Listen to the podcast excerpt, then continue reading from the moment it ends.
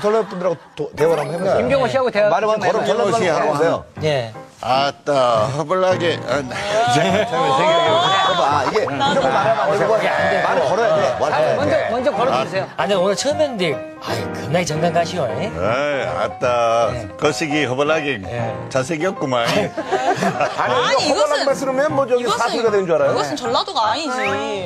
잘생겼구만. 이게 전라도. 그러지, 잘생겼구만. 잘생겼구만. 잘생겼구만. 이거는 근데 혹시 경상도지. 이거를 왜 어른한테 반말을 하냐? 아니 혹시 전라도는 존댓말 없나요? 아니죠. 그 억양 때문에 그렇게 착각들을 하시는 거죠. 만약 예를 들어서 아버지한테 아버지. 아버지 아버지. 식사하셨어요가 아니라 아버지 진지사하셨어. 마치 이 잘못 들으면은 정말 버르장머리 없는. 예를 들면, 에이, 그건 아니지. 이거 아, 네. 어, 그거 아니지. 어른한테 그렇게 해도 돼요? 그렇게도 얘기해도 되는 거죠. 아, 그러잖아요. 에이, 아버지 그건 아니지라. 아, 지라이. 내가 언제 그러고 얘기했다. 그럼 선생님한테. 됐다, 여, 맞아, 맞아. 아니, 근데 태도는 왜 그렇게 되는 거야, 태도는? 아니 약간의 말투가 이거는 원래 태도는 왜 아, 그렇게 되는 거야? 이게 말입니다. 그러니까 수빈 양은 광주고 저는 목포 출신인데요. 차이가 있나요? 아시겠지만 미세한 차이인데 목포는 섬이 많지 않습니까? 아. 다도의 중심지라고 교과서에서 배웠지 않습니까?